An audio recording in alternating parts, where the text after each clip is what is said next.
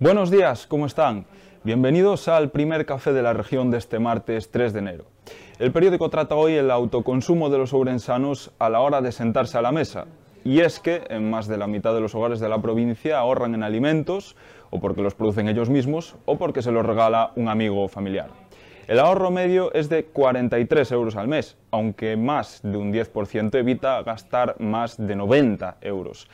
En la página 3, Sergio Conde cuenta la historia de Ramón Saeta, un celanovés que come de la huerta todo el año y que tiene desde cerdos hasta perdices. Otro de los temas del día es el temporal, que una vez más volvió a sembrar de incidencias la provincia. Se registró una inundación en el archivo de la catedral, afectando a documentos históricos, pero también hubo daños en Pereiro, o Carballiño o Allariz. Sobre el rastro del temporal nos habla Patricia Casteleiro. El temporal que este fin de semana atravesó la provincia dejó algunos daños en el patrimonio, además de, en diferentes partes de la ciudad.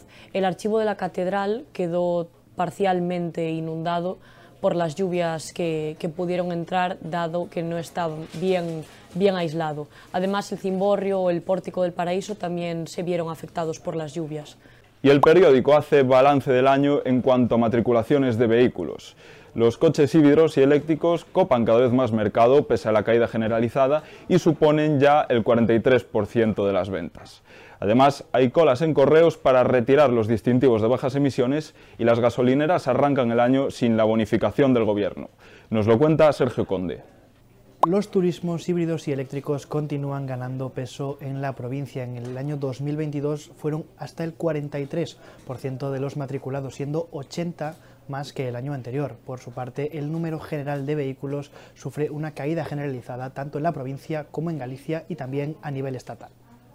Y nos vamos a las páginas judiciales porque el Instituto de Medicina Legal de Galicia documentó los casos de coronavirus del geriátrico de Barco investigado por 17 homicidios por negligencia. Amplía esta información Monchi Sánchez.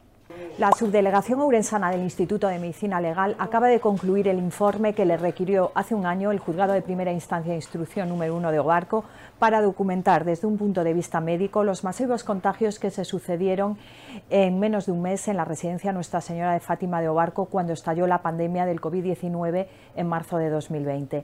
La Fiscalía de Urense, a raíz de unas diligencias de investigación previas del año 2020, interpuso una denuncia contra la Fundación Benéfica Nuestra Señora de Fátima, la propietaria del centro asistencial, su representante legal y la directora de la residencia por 17 delitos de homicidio por imprudencia grave y 59 delitos de lesiones. El periódico de hoy también recoge una entrevista al músico Amancio Prada, que actuará mañana en la ciudad, y los datos de las emergencias en Rivadavia, donde el GES prestó 1.300 servicios.